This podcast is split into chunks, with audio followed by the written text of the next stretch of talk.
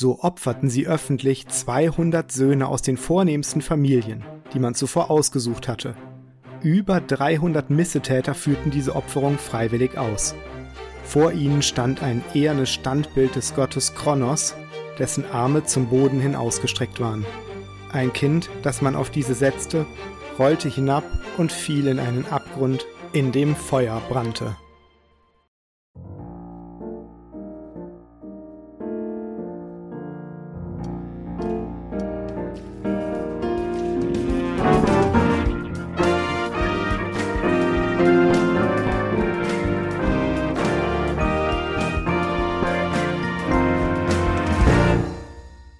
Hier ist Bibel Plus, der Podcast rund um die Heilige Schrift und den christlichen Glauben. Und wir wollen uns in dieser neuen Staffel mit dem Einfluss des christlichen Glaubens auf die Gesellschaft beschäftigen.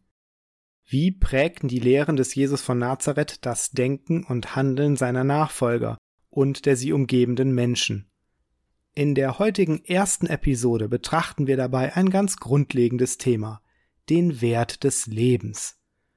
Dabei muss man zunächst nüchtern feststellen, in der Antike war ein Mensch in aller Regel nur so viel wert, wie er leisten konnte.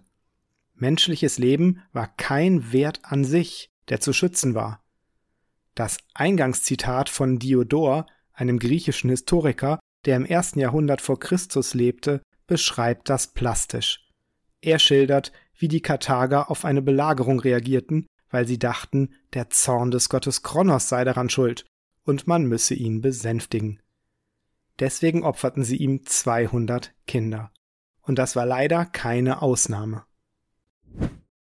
Wenn ein Mensch nur so viel wert ist, wie er leisten kann, dann sind die Schwachen besonders gefährdet. Das waren damals vor allem Frauen und Kinder.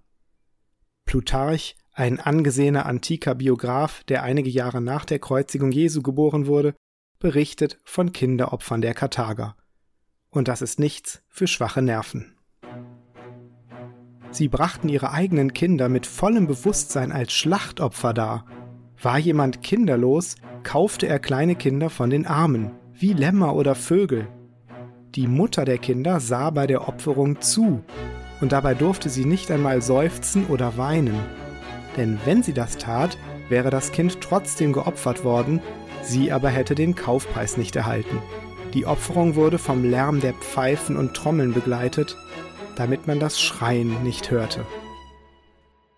Wer jetzt meint, dass solche Geringschätzung des menschlichen Lebens nur bei Barbaren wie den Karthagern üblich war, der täuscht sich. Auch die gebildeten Griechen und Römer waren nicht viel besser. Der römische Staatsmann und Anwalt Cicero hält das Töten von Missgeburten mit Verweis auf die zwölf Tafelgesetze einer alten römischen Gesetzessammlung für richtig. Selbst Seneca, ein römischer Philosoph, der sich auf Befehl des Kaisers Nero selbst das Leben nahm, stimmt der römischen Praxis zu, schwache und anderweitig kränkliche Kinder zu ertränken. Mädchen traf das besonders häufig. In Griechenland besaßen reiche Familien so gut wie nie mehr als eine Tochter. Soweit wir wissen, war die Opferung von Kindern auch in weiten Teilen Asiens, Amerikas und Afrikas verbreitet.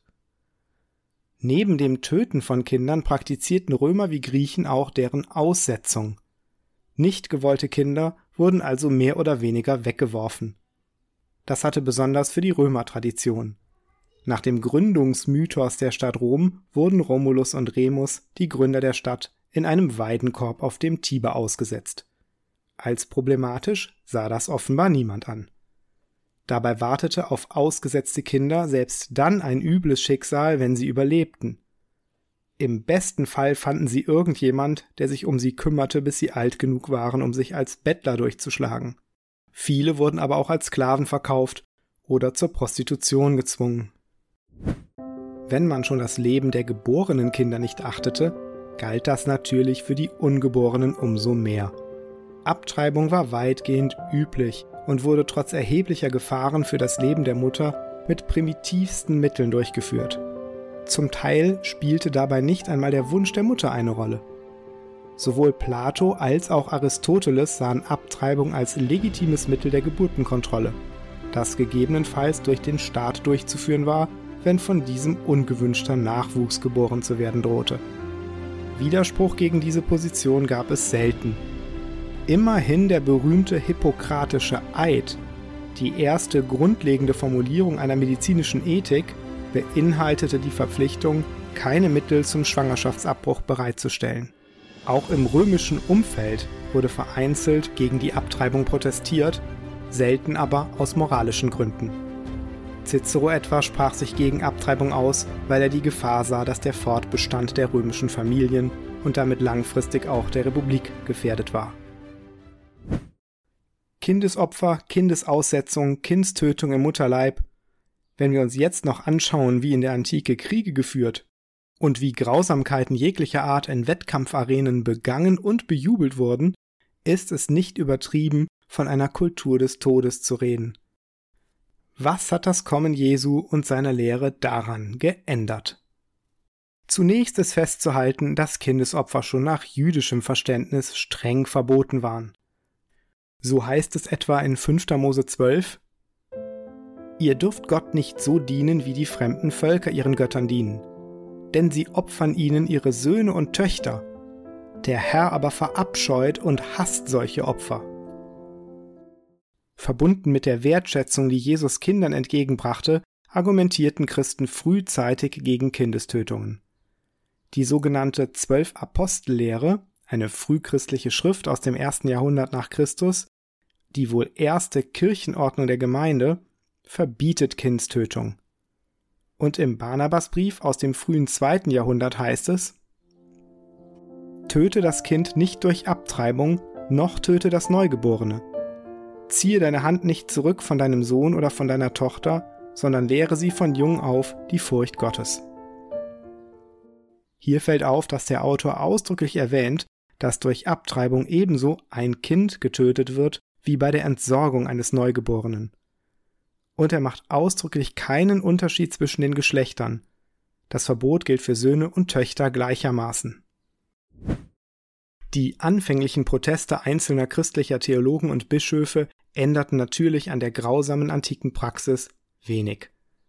Das besserte sich jedoch mit zunehmendem Einfluss des christlichen Glaubens. 313 nach Christus vereinbarten die beiden römischen Kaiser Konstantin und Licinius in Mailand dass allen und insbesondere den Christen erlaubt sei, die von ihnen gewählte Religion auszuüben. Der römische Kaiser Valentinian, ein Christ, der durch den Bischof Basilius von Caesarea beeinflusst wurde, war der erste Herrscher, der Kindestötung gesetzlich untersagte. Im Codex Theodosianus heißt es dazu, wenn jemand, sei es Mann oder Frau, ein Kind tötet, ist das ein Mord. Es lohnt sich darüber nachzudenken, dass das damals eine völlig neue Sichtweise war. Wir halten diese Auffassung heute für selbstverständlich, aber sie wurde hart erkämpft. Gleiches gilt für die unmenschliche Aussetzung von Kindern. Der Apologet und Kirchenvater Laktanz stellt in seinen göttlichen Institutionen folgende Frage. Kann jemand als unschuldig gelten, der seinen eigenen Nachwuchs aussetzt und ihn damit den Hunden zum Fraß vorwirft? Ist es nicht so, dass jemand, der solches tut, sein Kind auf grausamere Weise tötet, als wenn er es erwürgt hätte? Christen beschränkten sich aber nicht nur auf die Kritik an der Kindestötung und der Praxis der Aussetzung. Sie bemühten sich auch, ausgesetzten Kindern zu helfen, indem sie etwa verlassene Kinder, die überlebten, adoptierten. Dass sich die Gemeinde um solche verlassenen Kinder sorgte, war bald so bekannt, dass die Kaiser Honorius und Theodosius II. Anfang des 5. Jahrhunderts anordneten, dass eine Aussetzung von Kindern der Kirche mitzuteilen war.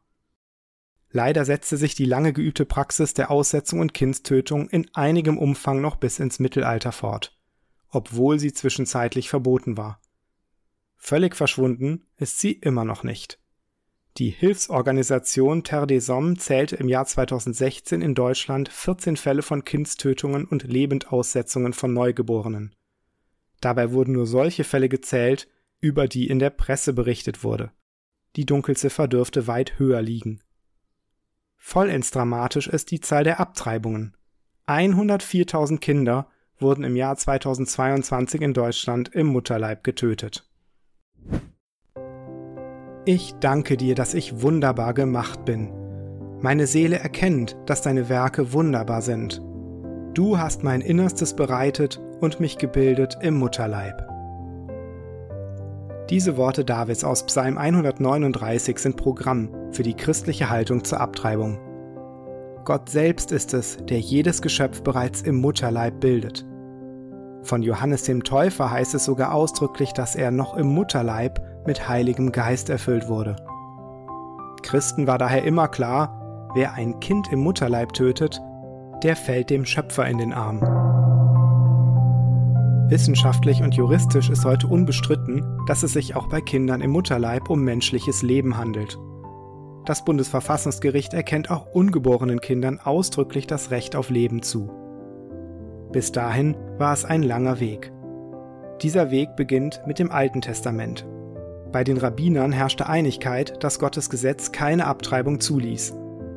Flavius Josephus schreibt in seinem Buch Gegen Apion, dass es jüdischen Frauen verboten war, eine Abtreibung durchzuführen oder den Fötus zu entsorgen. Wer solches tue, so Josephus, zerstöre eine Seele. Auch das Neue Testament stimmt hier zu. Der Apostel Paulus zählt in Galater 5 eine ganze Reihe an Dingen auf, die der christlichen Lehre entgegenstehen. Dazu zählt er auch Pharmakeia, was Luther mit Zauberei übersetzt. Liddell Scott, das weltweit anerkannteste Lexikon für antikes Griechisch, gibt als Bedeutung von Pharmakeia die Verwendung von Medikamenten, von Abführmitteln oder Abtreibungsmitteln an. In Offenbarung 21 verwendet Johannes den Begriff Pharmakeus direkt im Anschluss an Porneus, was für Unzüchtige steht. Das legt einen Zusammenhang zwischen Unzucht und Pharmakeus nahe. Auch die zwölf Apostellehre verbindet das Verbot, Tränke zu benutzen, mit dem Verbot des Tötens eines Kindes im Mutterleib. Und Clemens von Alexandria benutzt Pharmakeia in der Bedeutung Abtreibungsmittel. Es verwundert daher nicht, dass sich Christen sehr früh eindeutig gegen das Töten von Kindern im Mutterleib aussprachen.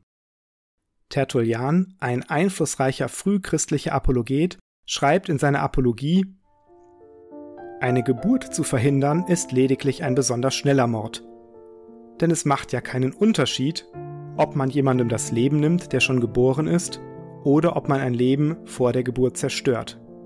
Wer geboren werden würde, ist schon ein Mensch. Die christliche Gemeinde folgte der biblischen Lehre. Ende des dritten Jahrhunderts verbot die Synode von Elvira Abtreibungen. Wenige Jahre später folgte die Ostkirche dieser Auffassung auf der Synode in Ankara. So einhellig war die Ablehnung, dass der Kirchenvater Origenes Gemeindemitglieder, die Abtreibung befürworteten, als sogenannte Christen bezeichnete. Auch die Reformatoren wichen von dieser Haltung nicht ab. Martin Luther erklärte, dass diejenigen, die die Leibesfrucht schwangerer Frauen nicht schonten, Mörder seien. Und Johannes Calvin sagt, ein ungeborenes Kind ist bereits ein menschliches Wesen, auch wenn es sich noch im Mutterleib befindet. Ihm sollte nicht das Leben geraubt werden, das es noch nicht zu genießen begonnen hat. Und Dietrich Bonhoeffer, einer der berühmtesten Theologen des 21. Jahrhunderts, urteilt in seiner Ethik, die Tötung der Frucht im Mutterleib sei nichts anderes als Mord.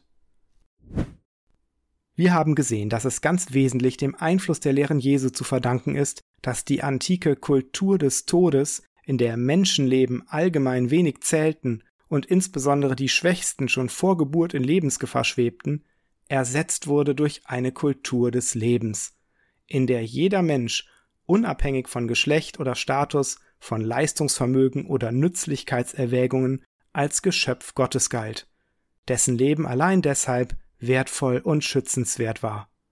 Das bedeutet aber auch, wo der christliche Einfluss schwindet, besteht die Gefahr, dass sich wieder eine Kultur des Todes ausbreitet, und dass insbesondere das Leben der Alten und Schwachen, Kranken und Ungeborenen immer weniger zählt. Soweit ein kurzer Überblick über den christlichen Einsatz für eine Kultur des Lebens. In der nächsten Episode wird es dann um eine Kultur des Gebens gehen. Vielleicht hören Sie wieder rein hier bei Bibel Plus.